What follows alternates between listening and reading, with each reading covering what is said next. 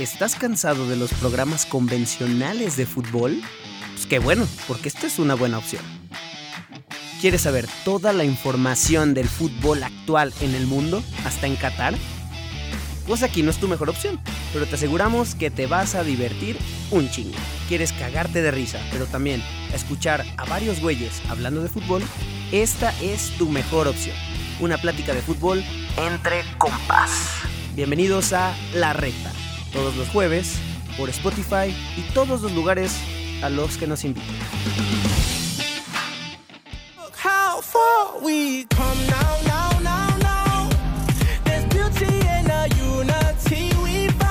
El camino fue largo y para celebrar el look, ven, va, va, baila, la, la, la, la. Hands up for your colors.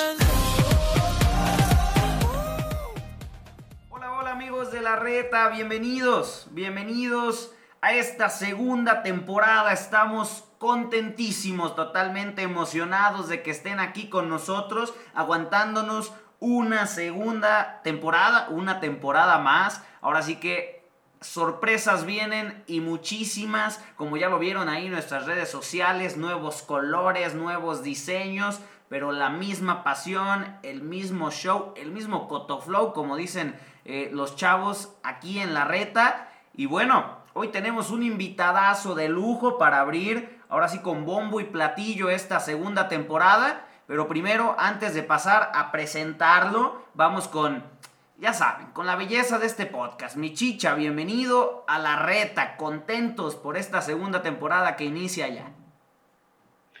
¿Qué tal, Jorge? Un gusto como siempre el poder saludarte contentos, alegres, emocionados, extasiados. ¿Qué más te puedo decir? Una segunda temporada que va a arrancar con todo, con el personaje que tenemos de invitado. O sea, vamos a arrancar bien y pues, ¿qué te puedo decir de este personaje? Esperemos algún día ser una pequeña porción de lo que, de lo que él ha sido durante toda su carrera. poquito, algo, que alcancemos a llegar, aunque sea eh, poquito a lo que ha llegado, ha cubierto infinidad de eventos mundiales, Juegos Olímpicos, ganador de un premio Emmy.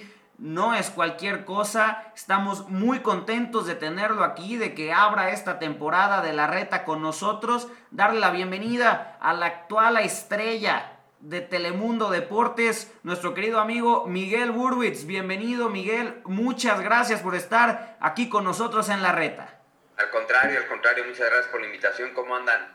Pues mira, aquí, aquí pasando la cuarentena, ya pues un poquito mejor, deseando que acabe pronto y pues teniendo estas buenas oportunidades en la reta, ¿no?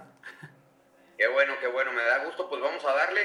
Pues ahora sí, vamos a darle, tenemos todo listo. Y Miguel, pues empezar aquí la charla. Ya saben que aquí no nos gusta decir entrevista, nos gusta más charla, pues para cotorrear con los invitados. Miguel, empezar con tus inicios, ¿no? Ahora sí que empezamos desde el principio. Tus inicios en el, en el periodismo deportivo, ¿cómo, cómo fueron? Eh, ¿Cuáles fueron tus dificultades? ¿Cómo llegaste eh, a Televisa, que fue eh, pues la empresa en tus inicios? ¿Cómo fue todo este proceso? Pues mira, eh, en realidad es una historia curiosa, pero que no, no tiene gran atractivo. Yo, yo digo que es una historia de perseverancia.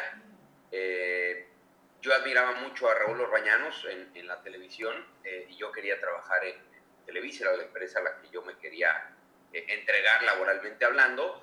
Y como no había ninguna palanca, ningún padrino, absolutamente nada, bueno, pues decidí ir un día eh, afuera de Televisa a esperar a Raúl Orbañanos que, que terminara el, el, el noticiero del despertar. Ahí lo, lo, lo esperé afuera un viernes, estaba cayendo un aguacero tremendo. Ahí me bajé del metro con una hoja de, de- bueno, con un folder, ¿no? Contenía mis datos, que era un intento de currículum. Eh, y ahí eh, esperé a Raúl como una hora a que él saliera, eh, lo, lo intercepté, le dije que tenía muchas ganas de trabajar y de ahí eh, a que recibí, digamos, la primera oportunidad, eh, tardé aproximadamente un año, un poquito más de un año, eh, de estarle llamando a Raúl cada tres días, eh, me tomaba muchas veces la llamada, intentó eh, meterme a Televisa para trabajar en la parte de, de producción.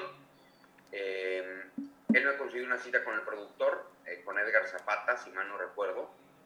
No había cupos en el lado editorial y me ofrecieron un, un sitio en la parte de producción. Yo le dije que estaba muy contento con el ofrecimiento, pero que yo prefería eh, empezar este, pues, aprendiendo, ¿no? Para lo que yo quería, que era la parte editorial. No se pudo, luego intentamos en, en radio, en variedades, tampoco se pudo.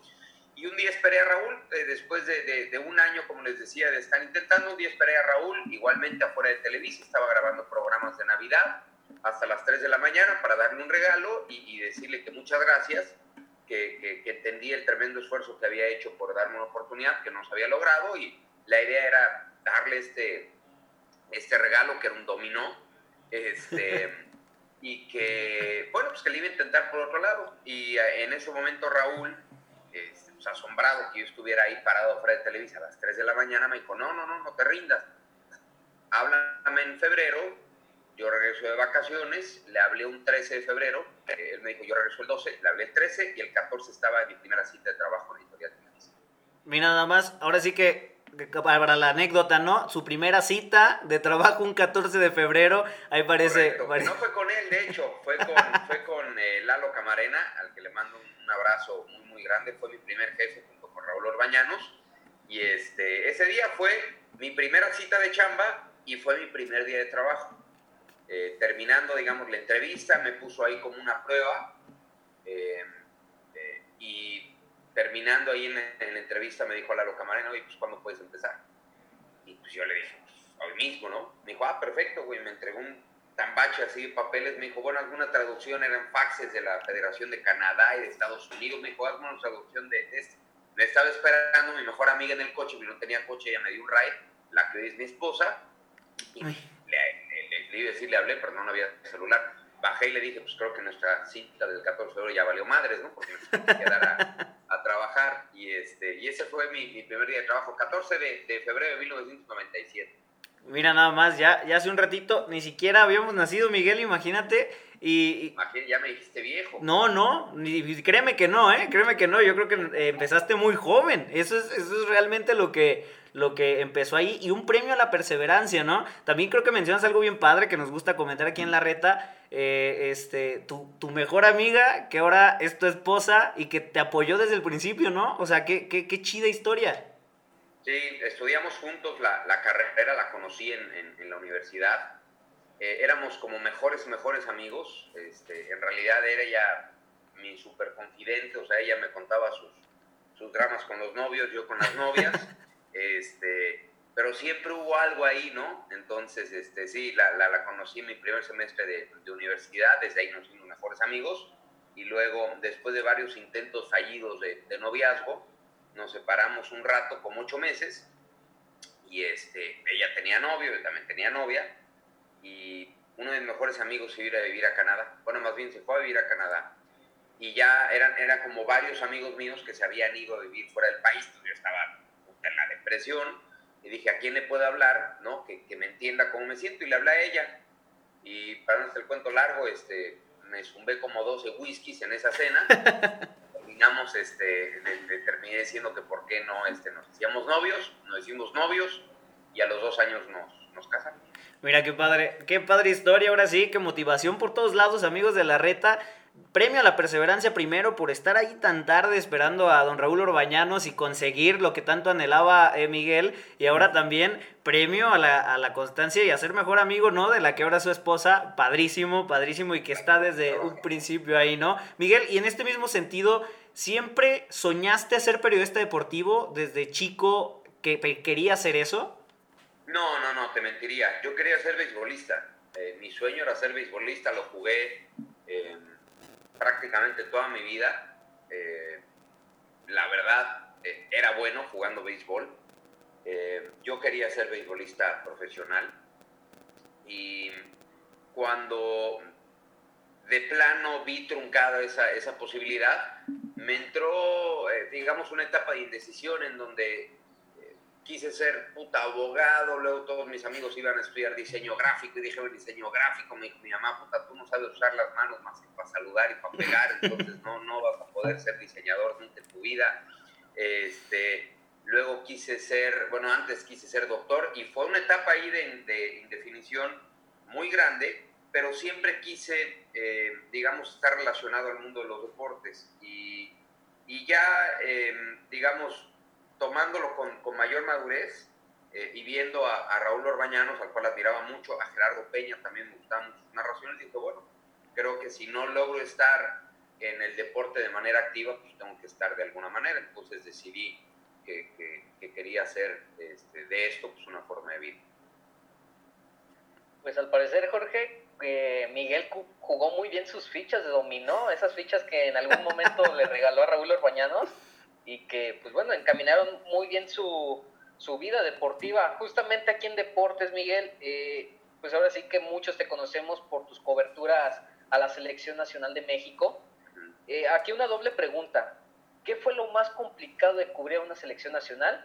¿Y cuál ha sido tu mejor recuerdo de la selección? Hijo, mi, mejor recuerdo son muchos, eh, muchísimos. el, el, evento más complicado en cuanto a cobertura fue eh, la Copa Confederaciones de Alemania 2005 me costó, eh, bueno, no es que me haya costado, digamos que aprendí mucho en esa, en esa cobertura, fue el, lío ¿no? de, del doping de, de y de Galindo.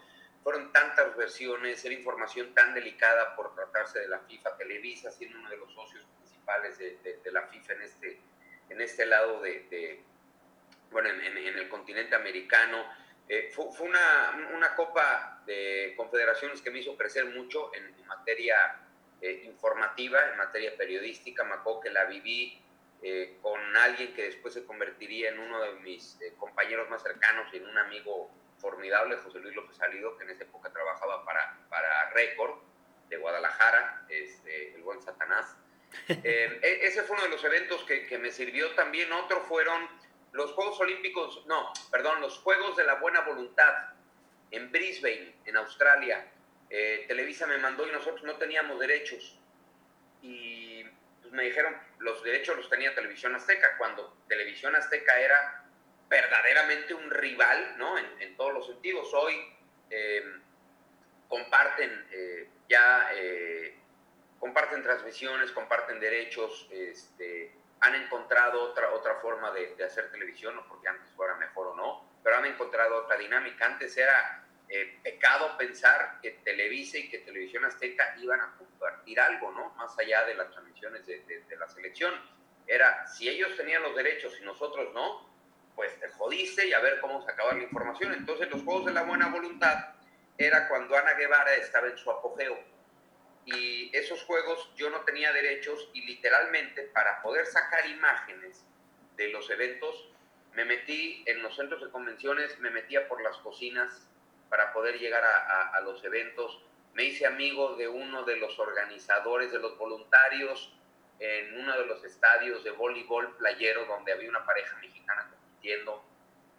o sea, literalmente me colé en el estadio olímpico para ver a Ana Guevara correr, que además Ana era muy amiga mía, este, nos hicimos muy cercanos en esa, en esa cobertura, en esa cobertura yo le tomé mucho cariño, entonces me enseñó ¿no? a buscar muchos recursos que hoy evidentemente bueno, han cambiado mucho las estructuras, pero que eh, me sirvieron mucho de cara al, al, futuro. Este, y de momentos, me, me, alargué un poco, pero de momentos de, de la selección mexicana, hay tantos este, que no tienen que ver precisamente con, con, con, la cancha. Un buen reportaje cuando Ricardo Lavolpe, que era Pro TV Azteca, no tanto Televisa, me abrió las puertas eh, literalmente de su habitación en Houston en una Copa Oro para... Eh, yo fui el primer reportero que mostró esta, este lado eh, extraño de Ricardo Lavolpe, ¿no? De, del Feng Shui, que mandaba a mover las camas. digamos que yo fui el primero en enseñar ese rostro de, de Ricardo Antón Lavolpe. Ricardo conmigo se portó de maravilla. Este, me tocó ver en una, en una Copa Oro también cuando Carlos Salcido se reencuentra con sus hermanos, la familia de Carlos Salcido se, se desintegra cuando él tenía 5 o 6 años, que muere su madre, eh, eh, el papá empieza a tomar, se casa con otra mujer y la familia, creo que son 9, 10 hermanos, se desintegra.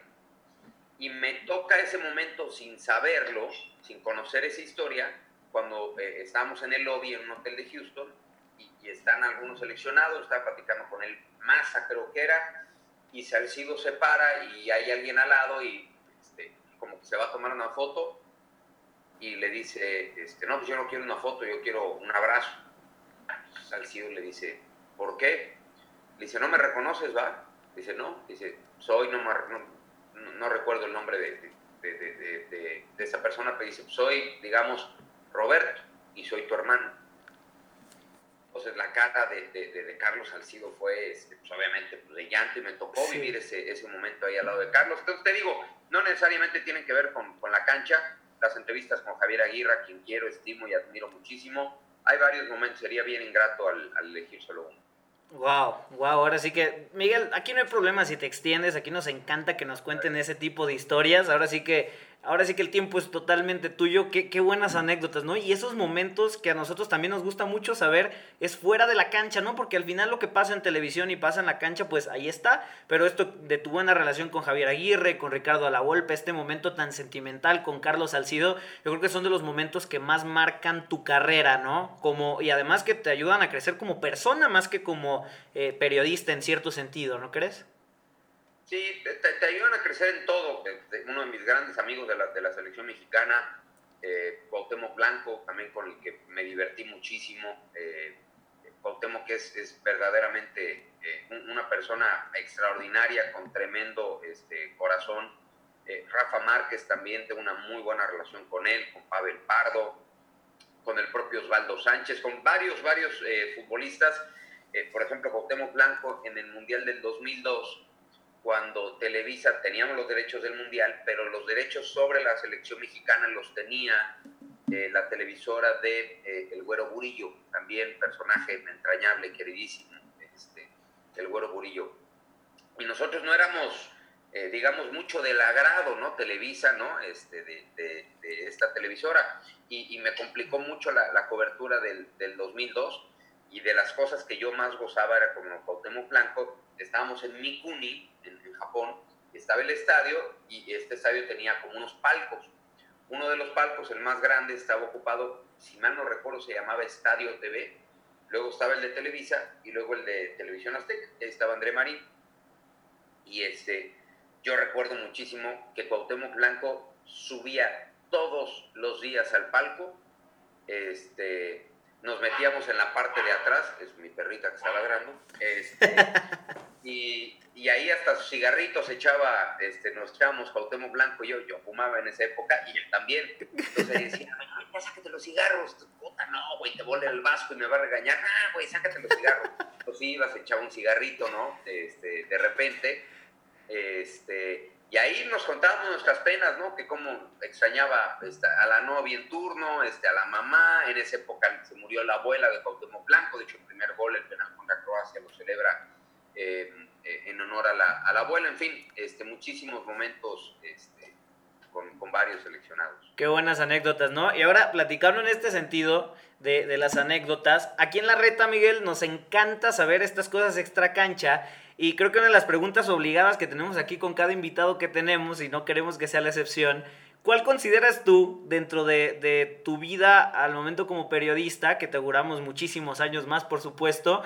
eh, ¿cuál ha sido tu mayor oso o tu momento eh, más cagado, ahora sí más chistoso, eh, fuera o dentro de la cámara? O sea, en, tus concentraciones, en tus viajes, en todo esto, es algo que vengas que te venga a la memoria y digas, no, en este momento eh, no podía parar de reír?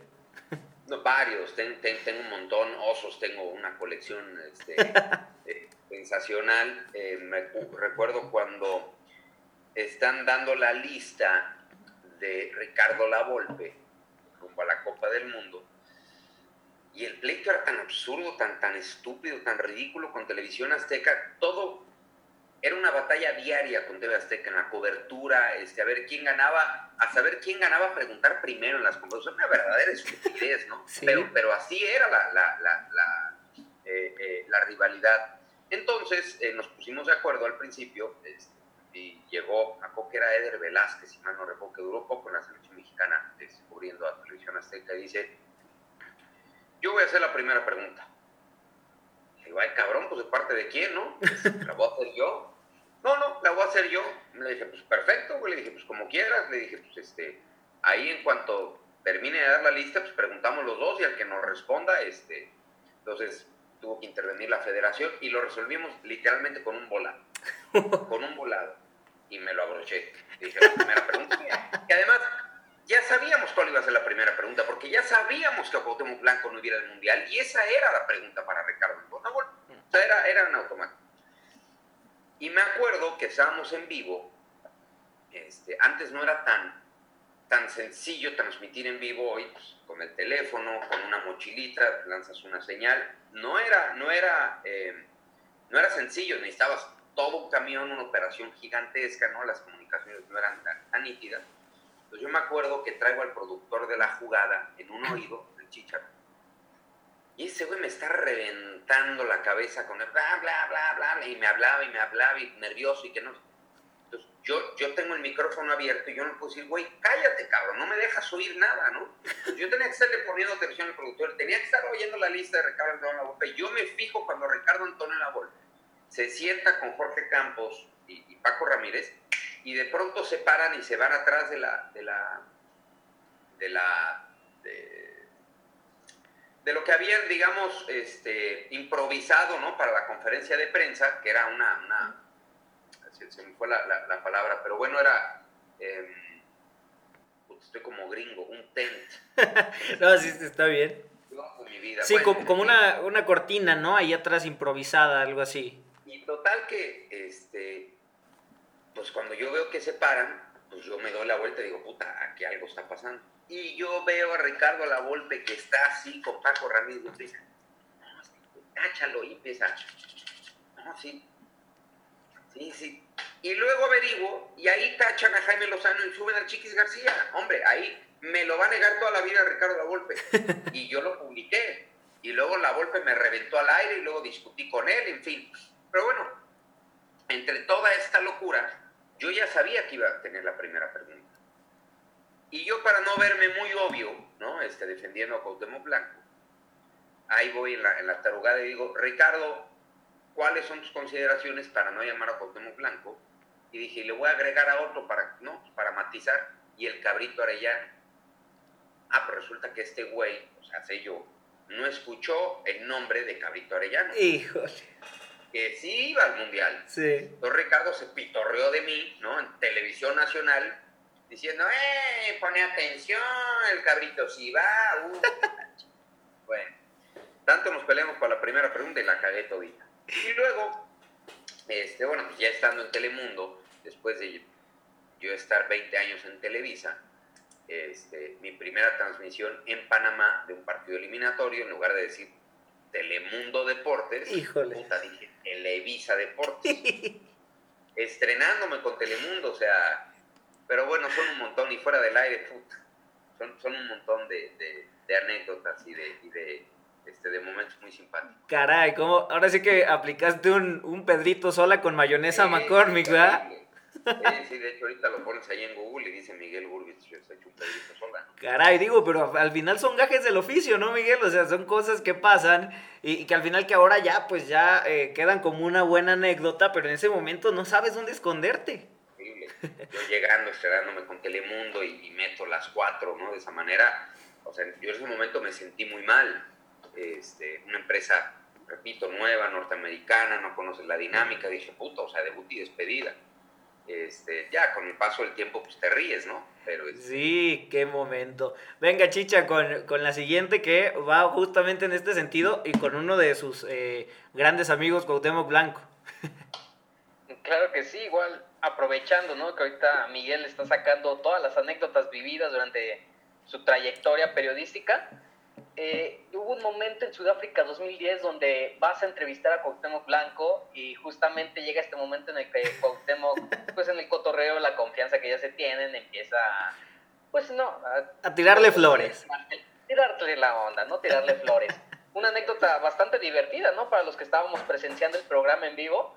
Y justamente aquí, en este sentido, Miguel, ¿qué anécdota divertida nos puedes contar, similar a la que viviste con Cuauhtémoc Blanco? Ah, ese momento fue, fue histórico porque hoy, hoy es muy fácil decir que algo se vuelve viral, ¿no? Porque hay un montón de cosas durante el día que se vuelven virales. En ese momento algo que se volviera viral era completamente nuevo y la entrevista esa donde este, ya lo iba a insultar, pero ahora es el señor gobernador, no puedo. Este, Porque aquí no hay problema, ¿eh? Ah, no.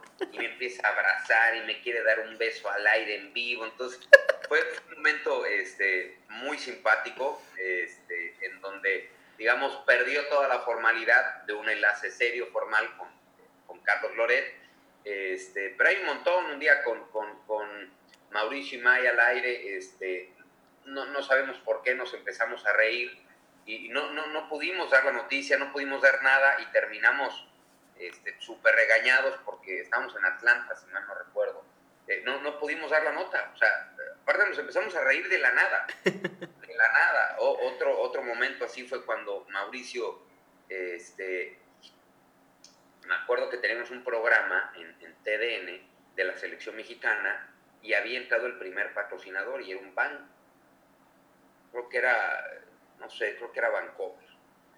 Y resulta que el primer patrocinio que entra el programa es de una tarjeta ¿no? de, de, de Bancomer y, y es animal, ¿no? Dice que la tarjeta es de Banamex. Entonces, y, y, en lugar de corregir, nos empieza a ganar la risa a los dos. Entonces, pues el cliente, pues, de manera muy natural, dice, dice, güey, da la tarjeta de mi competencia y además se pitorrea de mi producto, ¿no? Entonces creo que el patrocinio duró, este, decimos, lo que dura un gas, ¿no? O sea, sí. rápido. Híjole, ahora sí que muchas de esas anécdotas que hay, ay caray, ahora sí que aplicaste muchas veces la, la de Pedrito Sola, ¿va Miguel? No, esa no fui yo, fue, fue... Ah, fue Mauricio, sí, fue Mauricio y May.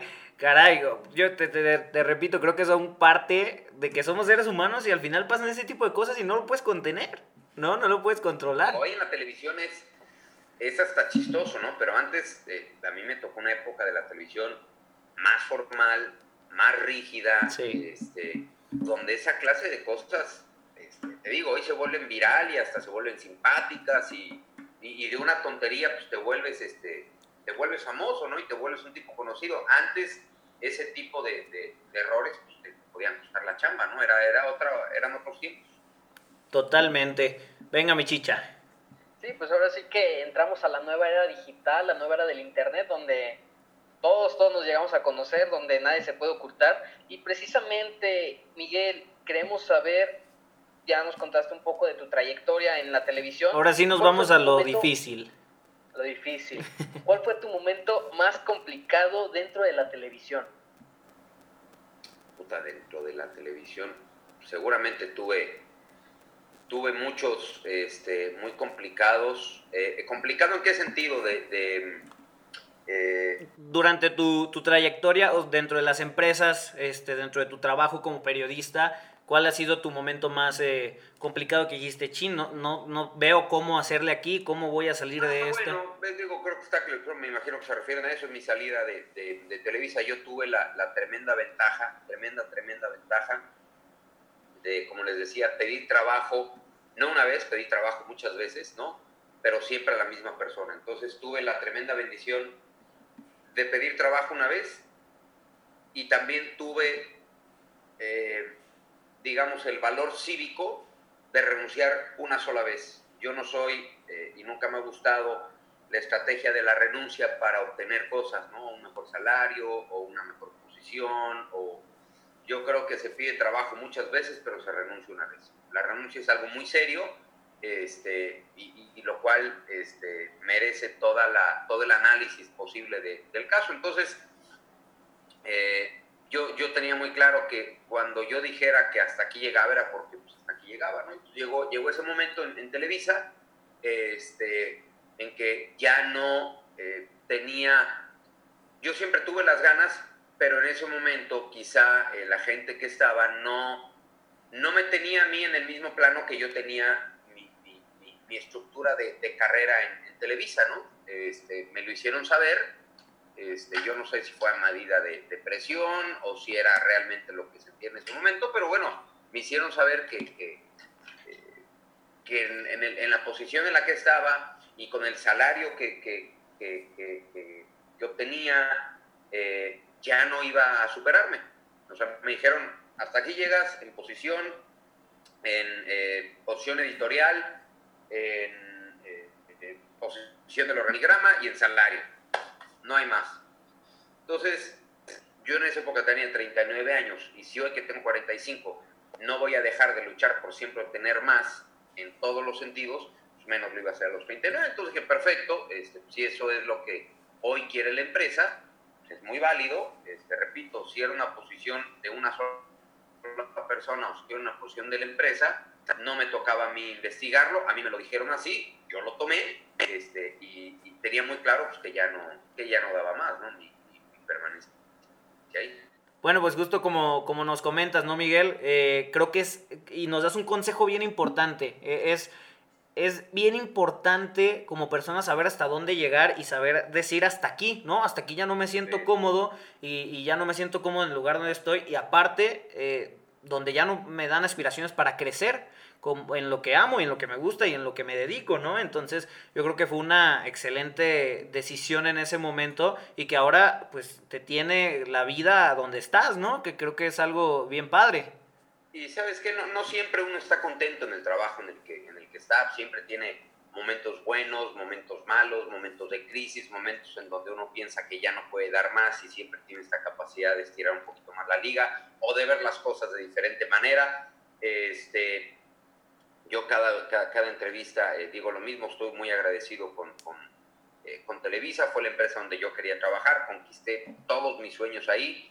Este, igualmente estoy este, agradecido al 100% con, con, Telemundo por brindarme esta maravillosa oportunidad de trabajar en un medio eh, norteamericano, de aprender otra clase de televisión, de otra cultura. Eh, estoy, te lo digo este, honestamente, se los digo, estoy enamorado de la empresa a la que, a la que represento, estoy muy contento este, y, si, si pudiera, dijera a los futbolistas, me gustaría retirarme en esta, en esta empresa dentro de muchos, muchos años. Está padrísimo. Y, se ve, se ve que lo disfrutas y, el rol que estás teniendo en Telemundo y es padrísimo. Nosotros a lo mejor el único medio estando en México donde podemos verlo es, es en redes sociales, es en YouTube. Eh, que vamos, el acceso ahora en, este, en esta época es muy fácil, no está como tal en la televisión y aparte pues las nuevas generaciones ven prácticamente todo en, estas redes sociales, ¿no? Entonces al final también es bueno y preguntarte también eh, cómo llegas a Telemundo, Miguel, cómo es esta llegada a Telemundo, eh, cómo consigues llegar acá a un medio nuevo y que pues que llega como competencia también a, a Univisión Deportes, ¿no? En Estados Unidos. Pues mira, Telemundo ya me había buscado un año y medio antes eh, para ver si, me interesaba eh, trabajar con ellos. Les dije que estaba este, bajo contrato, que no me era posible platicar con ellos en ese momento. Me dijeron, ¿cuándo vence tu contrato? Les di la fecha. Increíblemente, año y medio después, el día que les, el día que les di, así el día exacto, el día exacto, ese día me hablaron me dijeron, oye, tenemos aquí en el calendario que eh, vence tu contrato hoy. Este, pues queremos ver si, si te interesa eh, platicar con nosotros. Claro, por supuesto que me interesa. Este, fue una plática muy cordial, muy abierta, eh, en donde me cumplieron todo lo que me, me, ofrecieron. No me ofrecieron las perlas de la Virgen, me hablaron muy claro desde el principio, me dijeron, tenemos esto, esto y esto, así, en esta forma, en este contenido, en este volumen.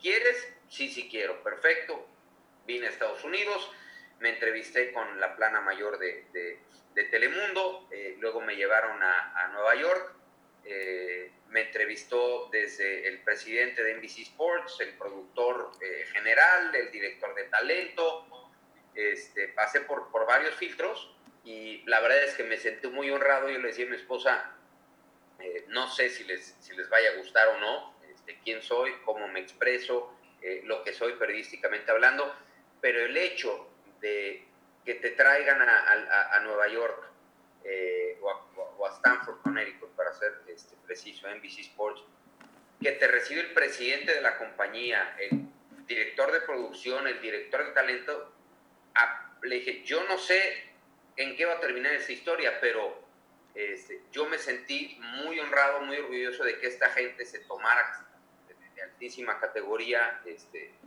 eh, me, me, me, dedicara tiempo ¿no? y se, interesa, se interesara en, conocerme. Entonces dije, mira, no sé en qué termine esto, pero pues hoy por lo menos ya, ya salimos ganando. Wow, ahora sí que qué, bendecido, Chicha no me, dejar, no me dejará mentir en eso.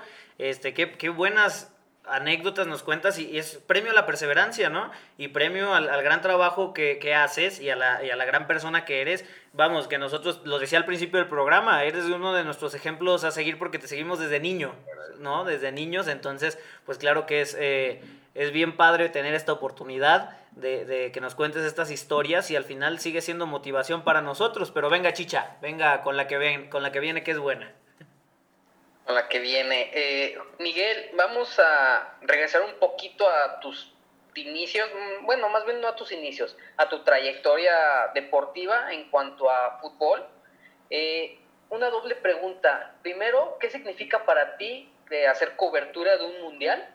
Y segundo, también has cubierto Juegos Olímpicos. ¿Qué significado tiene también para ti los Juegos Olímpicos? Ser como un periodista y llegar a estos eventos. Pues es, es eh, si, si, el futbolista su máximo sueño es ir a un mundial, pues el del periodista es, eh, dependiendo del deporte que le guste, ¿no? Pues ir, a, ir a cubrir la máxima competencia. Entonces, llegar a unos Juegos Olímpicos, llegar a un, un mundial, este, pues es el máximo logro. No, no solamente llegar, sino regresarte diciendo creo que cumplí con un buen trabajo, ¿no? Este, cumplí la expectativa, la rebasé, ¿no? Este, eh, muchas veces me pasaba que, eh, o muchas veces, o me sigue pasando, quizá el Mundial de Rusia ya no, eh, y ahorita les cuento por qué.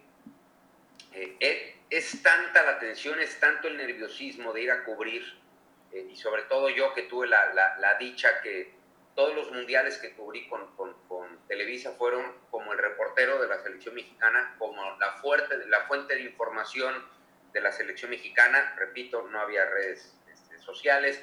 La gente se enteraba de, de, la selección por la televisión o por el periódico, ¿no? Este, hasta ahí, entonces, pues, era una responsabilidad tremenda. Eh, y, y, siempre me pasaba lo mismo. Yo, cuando, cuando venía, este, o, o más bien, cuando eliminaban a la selección mexicana, por un lado yo sentía que como, que se me descargaba la presión de, una manera este, brutal, o sea, se me quitaba ese peso de encima, no lo gozaba, te digo, no, no es que gozara que eliminara a México, pero sí, sí, sí me descargaba un poquito emocionalmente. Y luego cuando venía de regreso en el avión siempre decía, puta, me tensé tanto, me, me, me concentré tanto, me, me enfoqué mucho más, o no mucho más, un 99% en trabajar bien, que era lo que me tocaba, que no sé si me, di no sé si me di la oportunidad de disfrutarlo, de vivirlo. Este, yo veía a todos mis cuates y a toda la afición mexicana que iba, se divertía, este, ganaba la selección y terminaban cohetes.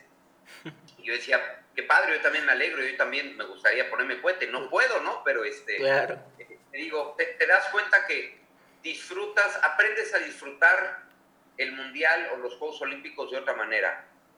Y sigue siendo mi sueño, sigue siendo mi sueño ir a un Mundial o unos Juegos Olímpicos de aficionado. Ese es el sueño de mi vida. Wow. Yo me quedo con esa respuesta, Miguel. Yo creo que Digo, nosotros que vamos empezando nuestro sueño como periodistas, como comunicadores, es llegar a un mundial y cubrirlo, pero ahora que platicas justo de la presión que tienes en ese momento y más tú cubriendo selección nacional, Ahora dices, oye, quiero este lado donde puedo ir con mis compas y ponerme cuete y disfrutar si México gana y llorar si México pierde y no tanto sentirlo como quitar presión, ¿no? Qué, qué buena respuesta y yo creo que también sería un premio grandísimo eh, ir a un mundial como aficionado y yo no lo dudo que en algún momento eh, pues, te den chance, ¿no? En la empresa de, de, hacerlo porque al final yo creo que también este tipo de incentivos son, son buenos para, para los talentos que tienen las empresas. Y, bueno, en este sentido de, tus sueños y tus metas cumplidas, eh, creo que este momento está padrísimo, Miguel.